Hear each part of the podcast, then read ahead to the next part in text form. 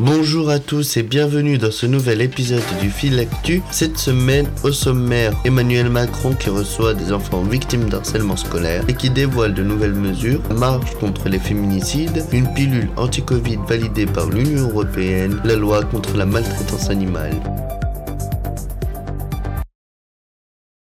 Emmanuel Macron s'est entretenu jeudi 18 novembre avec des élèves victimes d'harcèlement scolaire afin de connaître leur calvaire et prendre des mesures adéquates. Il a notamment annoncé créer une nouvelle application de signalement et a réaffirmé son désir de stopper les harcèlements.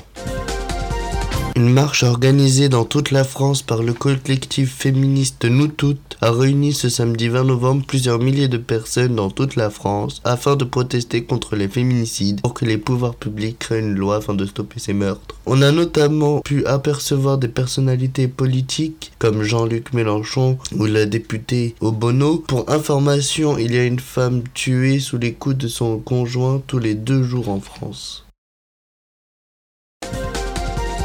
Une bonne nouvelle maintenant. Une pilule du groupe pharmaceutique Lagevrio, conçue pour diminuer de moitié les formes graves du Covid-19, a été autorisée en urgence par l'Union européenne alors qu'on rentre dans une cinquième vague.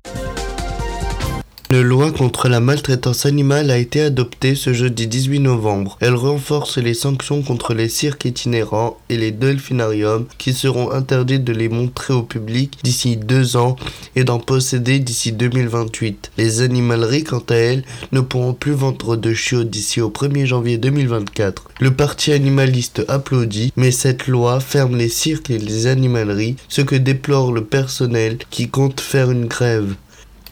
Merci d'avoir écouté ce nouvel épisode du Fil Actu. À la semaine prochaine pour une nouvelle vidéo.